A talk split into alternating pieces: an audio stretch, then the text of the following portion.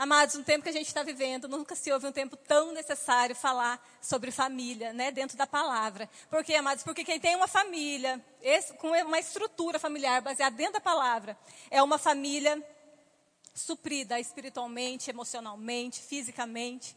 Né? Então, hoje a gente vai estar falando um pouquinho sobre isso, mas essa estrutura ela tem que ser o quê? Na palavra, amém? E eu queria que vocês abrissem a Bíblia de vocês, lá em Mateus 7, 24. Enquanto vocês abrem aí, eu vou estar orando.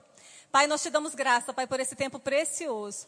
Eu declaro, Pai, pessoas com os ouvidos sensíveis nessa noite, o nosso coração, Pai, disposto a receber tudo aquilo que o Senhor deseja ministrar nas nossas vidas, Pai. Em nome de Jesus, eu declaro, Pai, toda mente sendo cativa ao trono da graça, toda passividade, Pai, caindo por terra em nome de Jesus. E que possamos sair daqui, Pai, nessa noite acrescidos. Amém? Mateus 7, no versículo 24. Eu falei para vocês abrirem, eu não abri a minha. Guarda um pouquinho. Vamos estar falando sobre os fundamentos. Mateus 7, 24. Diz assim: Todo aquele que ouve essas minhas palavras e as põe em prática, será comparado a um homem prudente que edificou a casa sobre a rocha. E, cresceu, e desceu a chuva, correram as torrentes, sopraram contra aquela casa, contudo não caiu, porque estava fundada sobre a rocha. Mas todo aquele que ouve essas minhas palavras e não as põe em prática, será comparado a um homem insensato, que edificou a sua casa sobre a areia. E desceu a chuva, correram as torrentes, sopraram os ventos e bateram com ímpeto contra aquela casa. E ela caiu, e grande foi a sua queda. Amados, eu não sei se vocês perceberam aqui, mas a situação foi a mesma para ambas as casas. Né? As duas aqui desceu chuva, correu torrente, soprou vento, bateu com ímpeto contra aquela casa. A diferença foi aonde elas estavam firmadas. Por isso a importância da gente firmar a nossa casa, a nossa família na rocha, que é Cristo. Então, nessa noite a gente vai estar falando sobre isso e o tema é Minha Casa Alicerçada na Rocha. E essa rocha é Cristo, é a palavra. E eu separei três pontos importantes para essa construção e a gente vai estar falando um pouquinho sobre eles, que são amar, acreditar e mudar. Amém?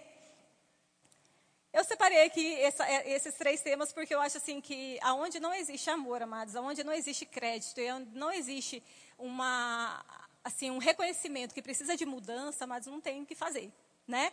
Então vamos começar com esse ponto aqui, o primeiro ponto que é amar. Amar, amados, ela é uma atitude e não uma palavra. O verbo amar, só ele por si só, ele não tem poder nenhum se com ele não tiver uma ação correspondente, né? Um exemplo disso está lá em João 3, não precisa abrir. João 3, no, no, no versículo 16, a parte A do versículo, diz o quê? Porque Deus amou o mundo de tal maneira que deu o seu Filho unigênito. Então, o amor, amado, sempre vai ter uma ação correspondente. Falar que ama, mas a atitude ser totalmente contrária àquilo que você diz, não é amor falar. Tem pessoas que às vezes ela, ela fala para todo mundo, ah, eu te amo, eu te amo, eu te amo, mas às vezes ela não tem nenhuma atitude que de fato mostre que aquilo é um amor, né? Então está sendo só palavras. E lá em, em João 3,18, diz assim: Filhinhos, não amemos de palavra nem de língua, mas de fato e de verdade. Então não basta falar que ama, a gente precisa amar de fato e de verdade. Que amor é esse? É o amor do tipo de Deus. Amém? Nós sabemos que não existe só um tipo de amor, existem outros tipos de amor. A gente vai estar falando um pouquinho, vou passar por eles rapidão para chegar no tipo de amor que eu quero falar nessa noite, amém? Um tipo do amor, um exemplo, o amor eros, que é aquele amor entre, entre os sexos, né? O amor entre um homem e mulher. Que é um tipo de amor que é totalmente necessário dentro de um casamento, mas que não é a base que vai sustentar esse casamento. Porque por mais fogo que exista numa relação, na hora que o dia mal chega, na hora que essa tempestade chega, que, porque chega, amados, não chegou, vai chegar, porque o dia mal ele vem. Né? Não é nenhuma revelação, né? Mas o que, que acontece? Não é esse tipo de amor que vai sustentar, não é a base de um relacionamento. Tanto é que a gente vê pessoas que são totalmente lindas, maravilhosas, vezes têm um, uma vida né, sexual totalmente bem, mas na hora da diversidade a pessoa não consegue manter o relacionamento. Por quê? Porque não é esse tipo de amor que a gente tem que, que sustentar, né? que tem que ser a nossa base. Outro tipo de amor é o storge, que é o amor do lar, que é o amor entre parentes, entre familiares, pais, filhos, né?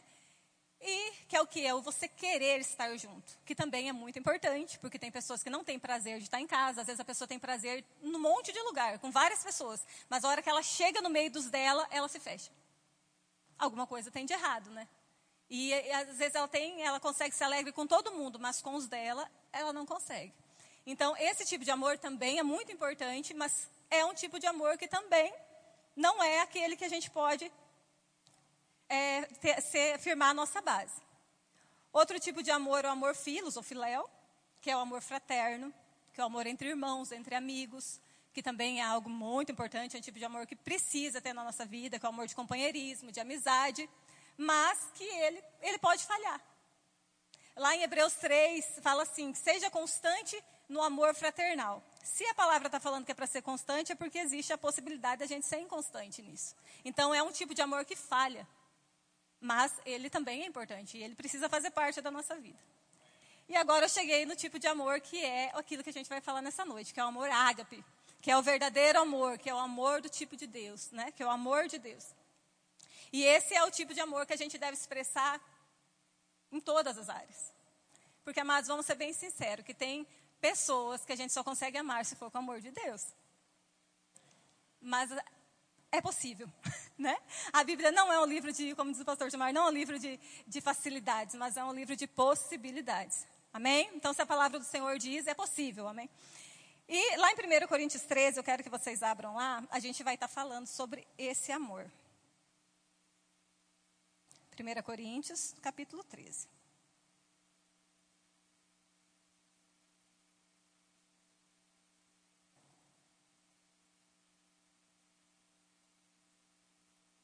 Diz assim: Ainda que eu falasse a língua dos homens e dos anjos e não tivesse amor, seria como metal que soa e como símbolo que retime. Resumindo, né, só barulho. E ainda que tivesse o dom de profecia e conhecesse todos os mistérios e toda a ciência, e ainda que tivesse toda a fé de maneira tal que transportasse os montes e não tivesse amor, nada seria. Sabe por que mais que nada seria, mesmo que a gente tiver fé para transportar os montes? Porque a fé, ela opera pelo amor. Então não adianta a pessoa a, a querer estar tá num nível de fé muito elevado se ela não está disposta a andar em amor. Porque por mais que você tenha fé, o que vai ativar essa fé é você andar em amor. Ela vai operar quando você estiver andando em amor. E ainda que eu distribuísse todos os meus bens para o sustento dos pobres, e ainda que entregasse o meu corpo para ser queimado, e não tivesse amor, nada disso me aproveitaria. O amor é sofredor, é benigno, o amor não é invejoso, o amor não se vangloria, não se soberbece. Não se porta inconveniente, inconvenientemente, não busca os seus próprios interesses, não se irrita, não suspeita mal, não se regozija com a injustiça, mas se regozija com a verdade. Tudo sofre, tudo crê, tudo espera e tudo suporta. Amém? É fácil, amados? Aí você pode falar assim, mas como que eu vou conseguir tudo isso? Eu tenho que orar então pedir para Deus amor? Não, amados, nós não temos que orar pedindo para Deus amor. Porque a Bíblia diz o quê? Que ele já foi derramado nos nossos corações. Então, na verdade, amar é uma decisão. Eu decido se eu quero andar em amor ou não, porque tudo que eu preciso está aqui dentro. Então tem que orar, Senhor, me dá amor. Daí fala, Senhor, me ensina a amar como o Senhor ama, a ver, olhar para as pessoas como o Senhor enxerga elas. E, como eu disse, né, se não for dessa forma, não adianta a gente dizer que nós somos da fé. Nós somos da fé, não somos?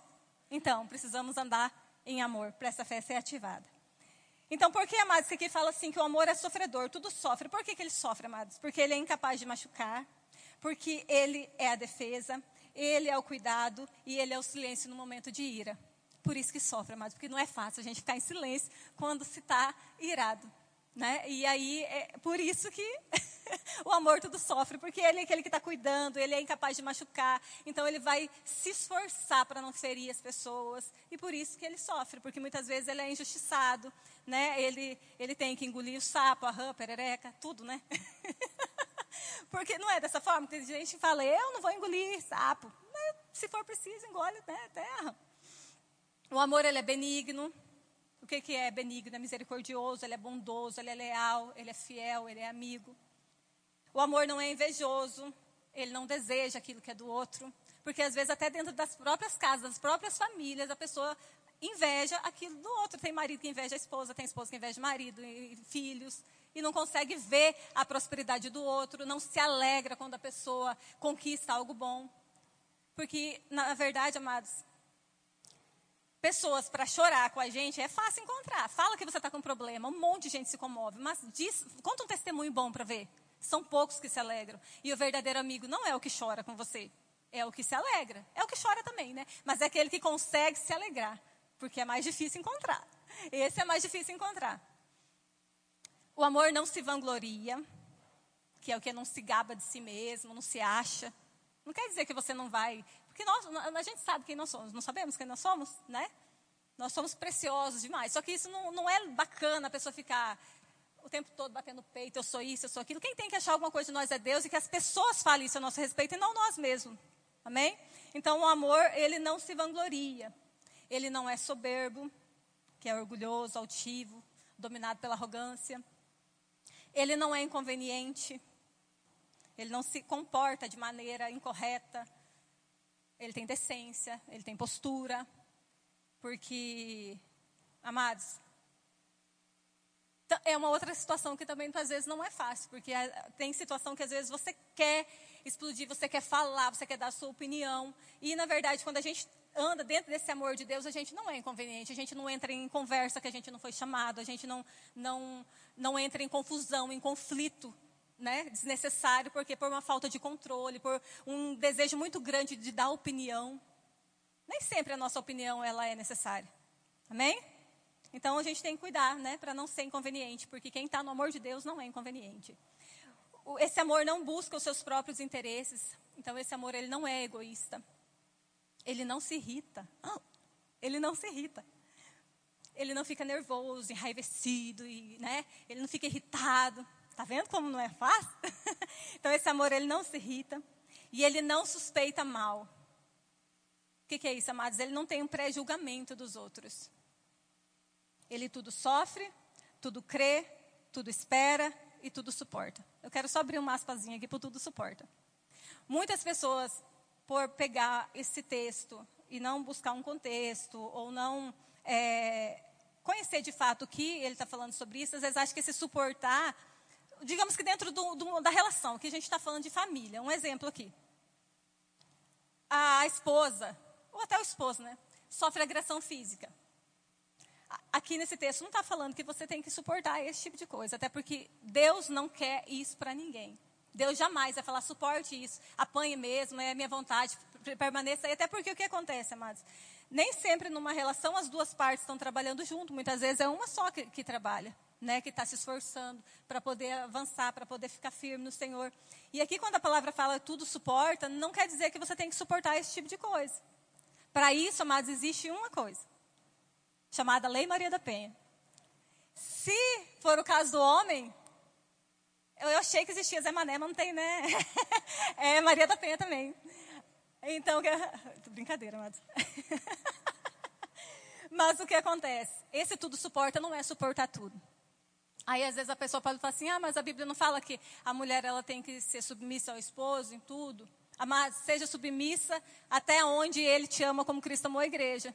Porque se a pessoa pede algo que não condiz com a palavra, eu não tenho que ser submissa. A gente tem que entender que submissão é estar submisso a uma missão. É estar debaixo da missão que Deus deu para o esposo. Amém? Então, esse suportar tudo, tá? Ficou essas aspas aí. Não é tudo. Então, amados, nós não precisamos orar, como eu disse, pedindo esse amor, porque ele já foi derramado nos nossos corações. Está lá em Romanos 5,5. Então, se ele já foi derramado, a Bíblia diz que ele foi derramado, algo que é derramado, amados, a tendência é transbordar, e ele precisa transbordar. Quando eu estou transbordando desse amor, amados, é impossível que as pessoas que estão perto não sejam afetadas. Então, Deus não disse que ele pingou, que ele colocou no conta-gota, não, ele derramou esse amor no nosso coração. Então, é possível a gente andar nesse amor do tipo de Deus.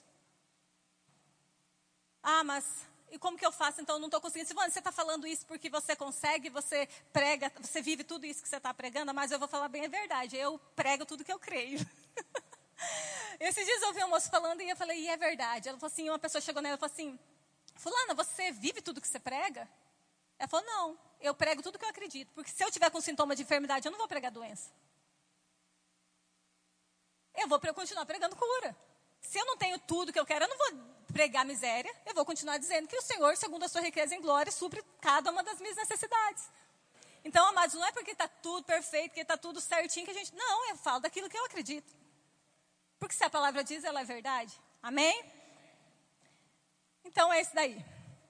E é outro ponto, esse é o primeiro ponto que é amar, como eu disse, né, que eram três pontos. E o segundo ponto é acreditar. O que é acreditar, amados? É dar crédito. Nós precisamos, amado, acreditar no potencial das pessoas que estão na nossa casa. Às vezes, as pessoas lá de fora acreditam mais nos nossos do que nós mesmos. Esses dias eu recebi um, uma mensagem, um áudio no meu celular, de uma irmã minha. E ela falando do Davi, o Davi estava tocando uma música e ela pegou e mandou um áudio muito lindo, assim, falando, sabe, você vai longe, você, você é capaz, você vai avançar, você vai chegar longe. Não que a gente não diga isso para ele, mas assim, eu fiquei muito feliz de ouvir ela falando aquilo. E, e às vezes, assim, o Davi escuta isso dentro de casa, mas eu sei que muitas pessoas às vezes não escutam isso, porque às vezes os pais não querem falar para os filhos, porque não quer que os filhos se achem. E aí o filho às vezes cresce naquele ambiente sufocado, por quê? Porque os, os, aqueles que era para acreditar, que era para investir, não acreditam. Ou acreditam, mas não querem dar o braço a torcer, né? Acaba sendo até uma certa inveja, parece, né? É, é muito ruim. Então a gente precisa acreditar nas pessoas que estão perto de nós. E por que, que a gente tem que acreditar nas pessoas, nos filhos, no esposo, na esposa? Porque Deus acreditou, amados. Deus, ele viu o fim dessa pessoa desde o começo. E quando ele viu isso, ele, ele viu que deu certo. Porque Deus não cria nada, mas Deus não criou nada e nem ninguém para dar errado. Amém? Amém? Deus não criou nada e nem ninguém para dar errado. Eu quero que vocês abram lá em Salmo 139, 16.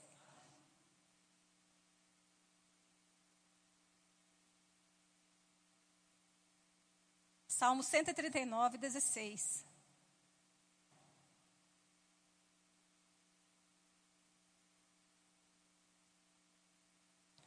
O salmista diz assim: Os teus olhos viram a minha substância ainda informe, e no teu livro foram escritos os dias, sim, todos os dias que foram ordenados para mim, quando ainda não havia nenhum deles.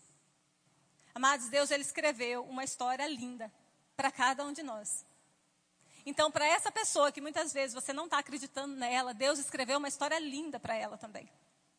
E quando Deus escreveu essa história para ela, antes dela existir ainda, Deus viu que já deu certo. Então, se ele acreditou, eu preciso acreditar. Aí você pode dizer, mas isso daí é, é predestinação? Não, amados, não é. Por quê? Porque Deus não obriga a gente a viver aquela história que ele escreveu para nós. Ele escreveu uma história linda, ele tem, ele tem, planos e propósitos muito maiores e melhores do que os nossos. Mas mesmo assim, ele, na soberania dele, ele nos deu liberdade de escolha. Então, por que, que a gente vê pessoas dando errado? É porque Deus criou elas para dar errado? Não, amados, são as escolhas delas mesmo. Porque Deus criou elas para dar certo. Mas por que, que dá errado? Ou por não conhecer a palavra, ou por conhecer a palavra, mas não viver aquilo que aprende. Porque quando a gente conhece, mas não vive aquilo que aprende, é da mesma forma como se não conhecesse. Né? O futuro acaba sendo incerto. Então, a gente precisa acreditar nessas pessoas, por quê, amados? Porque se Deus viu o fim desde o começo e deu certo, e se nós todos estamos num processo, porque todos nós estamos num processo, eu não posso dizer que alguém é ruim antes que ela termine. Amém?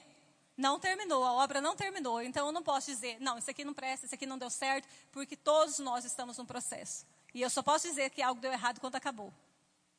Amém? E enquanto a vida há esperança. Terceiro ponto, amados. Terceira, mudar. Que é o mais difícil, parece ser, né? O que é esse mudar, Silvane? É, é de casa? Também, às vezes é bom. Não vejo a hora. né, Gladys? Mudança é bom. Mas esse mudar aqui, o que, amados? É procurar melhorar. Ninguém está num nível que não precisa mudar nada. Todos nós, enquanto a gente está vivo, a gente tem coisas, tem áreas que precisa melhorar. Sempre dá para melhorar, sempre dá para melhorar. Então a gente precisa estar tá disposto, amado, a mudar. Eu não digo a forma, né, como a, a, a, Lísia, a Lísia pregou aqui na, na quinta-feira passada, foi muito, muito lindo, muito importante, que ela falou sobre as diferenças, sobre personalidades. Eu não estou falando, mais da gente pegar e mudar, descaracterizar a nossa forma para se encaixar na expectativa dos outros. Não é isso, porque Deus fez cada um diferente mesmo para um propósito. Não é isso, não é se descaracterizar. Mas é o que, Mas É não usar a sua personalidade de muleta para dar desculpa para não mudar. Que tem pessoas que ela pega e fala, ah, é porque eu sou sanguínea mesmo, Deus me fez assim, eu falo mesmo, eu não estou nem aí, eu falo. O que importa é que eu estou falando a verdade. Mas não é porque é ver... não confunda falar a verdade com ser mal educado. Que tem tudo isso. E às vezes a pessoa coloca a culpa na personalidade dela. E usa de muleta, mas junto com a personalidade, Deus deu a condição para a gente de dominar, de ter domínio próprio. Né? Então tudo tem, veio essa condição. Então Deus criou pessoas diferentes, criou sim, mas não use isso como muleta para dar desculpa para não mudar. Amém? Porque sempre é possível mudar. Então não é igual eu disse, não se descaracterize, que tem pessoas que às vezes elas, querem mudar a forma dela para se encaixar num certo ambiente. Não é isso. Porque se você tentar não ser você, o negócio vai dar errado. Né? Porque às vezes a pessoa quer, ou ela quer ser muito. É... Não sei se vocês conseguem entender. É um exemplo. Eu, eu, tenho um português que não é dos melhores. Eu chego aqui e começo a tentar não ser eu, ou caminhar de... Não vai funcionar, porque não é eu, não vai fluir, entendeu? Não é isso. É mudar para melhor. É procurar pegar tudo aquilo que, igual a Lisa falou aquele dia, os, os pontos fortes e fortalecer mais, e os fracos enfraquecer ele mais. Amém? E aí dá tudo certo. E a única maneira, mas da gente conseguir essa mudança é reconhecendo aonde a gente está errando. Porque se não reconhecer, amados, que a gente está errado em alguma área, não tem mudança. E não é porque alguém está ali falando para a gente que a gente vai reconhecer. Não é porque. Vou, ó, vamos, vamos combinar um negócio aqui comigo. Se uma pessoa fala para você um ponto negativo em você, ela, ela chega e aponta. Você pode até pensar, tipo, a pessoa está de marcação comigo. Não sou bem assim. Mas se duas, três, quatro, cinco fala, eu acho que está na hora de pensar: será que o problema está nas pessoas ou está em mim mesmo? Porque não pode que todo mundo está vendo, só eu não estou vendo. Então, e, e como que isso vai funcionar para que haja uma mudança? É o cair em si. Só vai haver mudança quando a gente cai em nós, cai em si. Quando vê quando, um exemplo disso, abre lá também, lá na, na passagem do, da parábola do filho pródigo. Vamos ver esse exemplo aí. Lucas 15, Lucas 15, 11 e 20. Amados, porque relacionamento, família, sempre vai ter conflito, sempre vai ter, mas porque onde não tem conflito, uma das partes está se anulando. Isso também não é legal. Eu não falando de briga, não. Tá gente que brigar, a gente sabe que tem gente que não briga. Mas conflito sempre vai existir. Porque, de fato, se numa família, num, num casal, não existe conflito, uma das partes está se anulando. E não é legal. Porque alguém está morrendo, alguém está morto nesse negócio. Né? Tem que existir os conflitos. Mas conflitos, eu falo assim, conflitos eles são necessários, conflitos respaldados na palavra. A Bíblia fala assim, que a mulher sábia, ela ganha um marido não crente sem palavras, né? O marido não crente. Aí, quando o marido é crente, às vezes é necessário que haja os, os confrontos dentro da palavra. Porque se a mulher silencia, eu lembro uma vez que o pastor Gilmar falou, numa, acho que foi na aula Família Cristã, que ele falou assim que a gente não pode ser uma Jezabel, né, manipuladora, mas também não pode ser Fugiu, já vou lembrar, vou trazer aqui. Os que morreram ao pé dos apóstolos lá. A, a Safira. Também não pode ser uma Safira, que a, os dois eram, conhecia a palavra, não era? Não pode ser uma Safira que abraça o marido na, na, na decisão errada e morre com ele. Então a gente não tem que ser a Jezabel, manipuladora, mas também não pode ser conivente com aquilo que está errado. Amém? Senão os dois caem no buraco. Então, em nome da submissão, né? Que já falei que é estar submissão a uma missão. E se a pessoa estiver fora da missão, aí é onde a gente tem que ver se até onde pode ir. Amém? Lucas 15, 11 e 20. Disse-lhe mais: certo homem tinha dois filhos. O mais moço deles disse ao pai: Pai, dá-me a parte dos bens que me toca. Repartiu-lhe, pois, os seus haveres. Poucos dias depois, o filho mais moço, juntando tudo, partiu para um país distante e ali desperdiçou os seus bens, vivendo dissolutamente. E havendo ele dissipado tudo, houve naquela terra uma grande fome e começou a passar necessidades. Então foi encontrar-se a um dos cidadãos daquele país, o qual mandou para os seus campos apacentar porcos. E desejava encher o estômago com as alfarrobas que os porcos comiam, e ninguém lhe dava nada. Caindo, porém, em si, disse: Quantos empregados de meu pai têm abundância de pão e eu aqui pereço de fome? Levantar-me-ei, irei ter com meu pai e dir-lhe-ei: Pai, pequei contra o céu e diante de ti. Já não sou digno de ser chamado teu filho. Trata-me como um dos teus empregados. Levantou-se, pois, e foi para seu pai. Estando ele ainda longe, seu pai o viu. Encheu-se de compaixão e, correndo, lançou-se-lhe ao pescoço e o beijou. Amém, amados? Até aqui.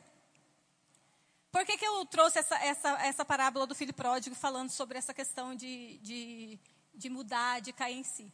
Aqui só mudou a história desse jovem porque ele caiu em si. Ele reconheceu que ele tinha errado.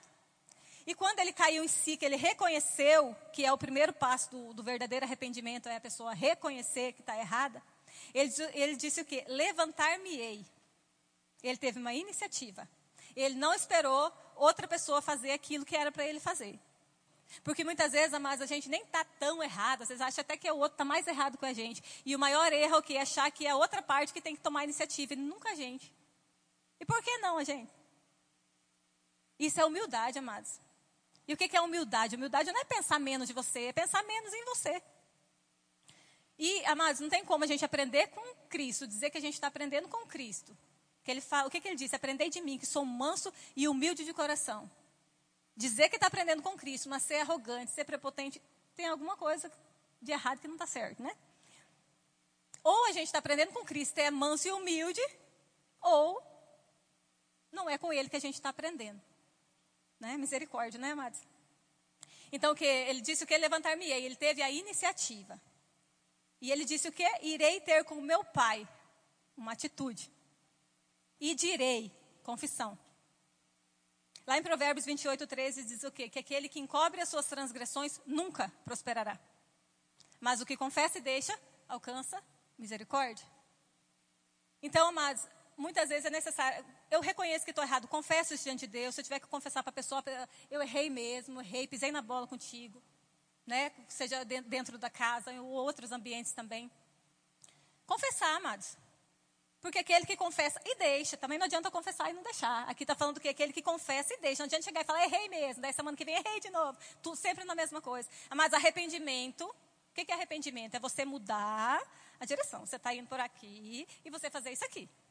Se você está aqui, você nunca mais vai conseguir errar naquela mesma coisa. Então, o verdadeiro arrependimento é aquele que você nunca mais cai no mesmo erro. Porque se todas as vezes está caindo no mesmo erro, se chama remorso, porque vem aquela dor, aquele sentimento ruim, aí você vai, pede perdão, mas consegue fazer a mesma coisa, nunca houve arrependimento. Arrependimento é uma mudança de rota. Amém? Então, se o inimigo consegue te pegar naquela mesma área, eu falei que no discipulado, para os alunos que estavam aqui, que uma vez eu achei que eu tinha, estava resolvido uma questão, eu achava, né? Era na área do perdão. E eu achava que estava tudo resolvido, até testemunhava que estava tudo bem, até a pessoa pisar na bola comigo de novo. Quando pisou, eu tive o mesmo sentimento. E aí eu estava sentado numa calçada e orando, falando para Deus, Senhor, por que, que eu tive esse sentimento? Eu estava até testemunhando que estava tudo bem, que já tinha perdoado, que estava tudo beleza, né? E tarará. E aí o Espírito Santo tratou comigo naquele dia. Ele falou assim: o diabo só te acha no mesmo local se você não avançou. Se você tiver, ele só te acha se você não avançou. E, e nós somos chamados para ficar parado. O Senhor quer que a gente cresça, que a gente avance. Se Ele me achou no mesmo lugar é porque eu só eu tinha me convencido que eu tinha que estava resolvido, mas de fato não estava. Porque como que eu sei que foi resolvido? Quando eu passo pela mesma situação e a, e a dor não é a mesma, a minha reação não é a mesma, aí eu vi que eu amadureci. Porque aquilo não afeta mais. Enquanto estiver afetando, amados, sinto muito em informar. Está no mesmo lugar, avança, amados. O Senhor nos chamou para crescer. Amém? Então aqui né, confessa, deixa e alcança misericórdia. E outro, outro texto, mas lá em Provérbios 11, 14, fala sobre a importância dos conselhos. A gente sabe que não é fácil, amados, às vezes a gente vencer alguma situação sozinho. Na verdade, ninguém foi chamado para resolver nada sozinho. Mas muitas vezes a, a pessoa está passando por uma situação e ela, ela não quer expor para ninguém. E às vezes aquilo ali atrapalha mais ainda, porque demora, leva mais tempo para ela conseguir vencer, se é que vai conseguir vencer, né? E lá em, em Provérbios 11, 14, diz o quê? Que na multidão de conselhos, há segurança. Mas não é de qualquer conselho, diz o quê? Que é sábios conselhos. Porque também não é com qualquer pessoa que você vai se aconselhar. Se está com um problema no casamento, você não vai se aconselhar com a amiga que está com o casamento falido. Né? Se você está com problema na área com filhos, você não vai buscar conselho com quem não tem nenhum tipo de, de autoridade nessa área para falar alguma coisa. Aqui na igreja, mas nós temos um pastor, nós temos a, a, a esposa do pastor, nós temos outros pastores. Então, mas não é falta de ter com alguém pra, alguém para você conversar. E o que eu amo nesse ministério é o que é a integridade, é a fidelidade, é, é você poder confiar que aquilo que você falou ali vai ficar ali. Porque se tem uma coisa que a gente preza, porque não existe a fofoca. Amém? O que é fofoca, amados? Fofoca é aquilo que você não faz parte nem do problema, nem da solução. Se você não é parte do problema, nem da solução, não é da tua conta. Amém? E aí tá tudo certo. Vamos lá, voltando. Então, amados, é na multidão de sábios conselhos que há segurança. Busque sábios conselhos. Busque na palavra. Vai ouvir pregação. Vai ler livros. Amado, se tem uma área na sua vida que você precisa vencer, fica nela até vencer. Às vezes a pessoa está precisando de cura e ela é, e ela está na cura, mas ela também está lá no, em, outra coisa. Foca ali na cura até você você tá tão cheio daquilo ali que aquilo ali não vai te afetar mais. Eu falo isso por quê, mas porque eu nesse momento, nesse período, eu estou precisando disso também. Eu sei que Jesus já fez, mas eu preciso o quê? Confessar isso o tempo todo para que isso vai ficando tão real dentro da gente, tão real, para que a hora que a gente é exprimida, a única coisa que sai de nós seja a palavra. Eu fiz uma endoscopia essa semana. e eu falei que eu fiquei doidona. Não fiquei doidona, não. Eu, sei, eu entrei naquela sala orando em línguas, eu estava tão assim. E eu saí de lá, eu ria tanto, até gravou, né, para fazer chacota comigo. Eu ria tanto, mas eu falei para ele, eu falei, eu, eu não estava rindo porque eu estava dopada, não. Eu falei, eu sei que aquele riso não era normal. E ele falou, não, eu também sei. Depois ele falou, não, eu sei. Eu ri a manhã inteira.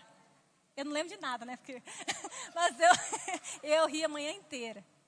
Então, okay, eu não, só que o que acontece? Mas eu, eu como tudo que está falando sobre, sobre cura, é, é a área de ansiedade, mas leia livros, ouça pregação, declare a palavra o tempo todo, porque a Bíblia diz: não andeis ansioso. Se a palavra está falando não andeis ansioso, amado, eu estou andando ansiosa, eu estou em pecado. Se está falando para não andar ansioso por nada, é por nada. Ah mas, ah, mas não se condene, tá, mas se a ansiedade vem, porque é uma sugestão que vem para todos. É uma sugestão. Sintoma de enfermidade é uma sugestão. Tudo é uma sugestão. Porque, na verdade, Jesus já realizou. Está feito. Né? Então, um sintoma de enfermidade no meu corpo não significa que eu sou doente. Isso não muda quem eu sou. Curado e sarado. Então, independente. Igual eu falei, a gente não prega só o que vive. A gente prega aquilo que a gente crê. Amém? Outra coisa que o jovem disse. É, e levantando-se, ele não disse. Ele levantou. Ele se posicionou. Não ficou só no discurso. Aqui onde a gente falou que ele caiu em si, ele disse: levantar-me-ei, irei, direi. Mas ele não ficou só no discurso. Ele levantando-se, ele foi. Ele se posicionou. Ele teve uma atitude, né? E quando a Bíblia diz o quê? Que quando ele ainda estava longe, aqui está falando.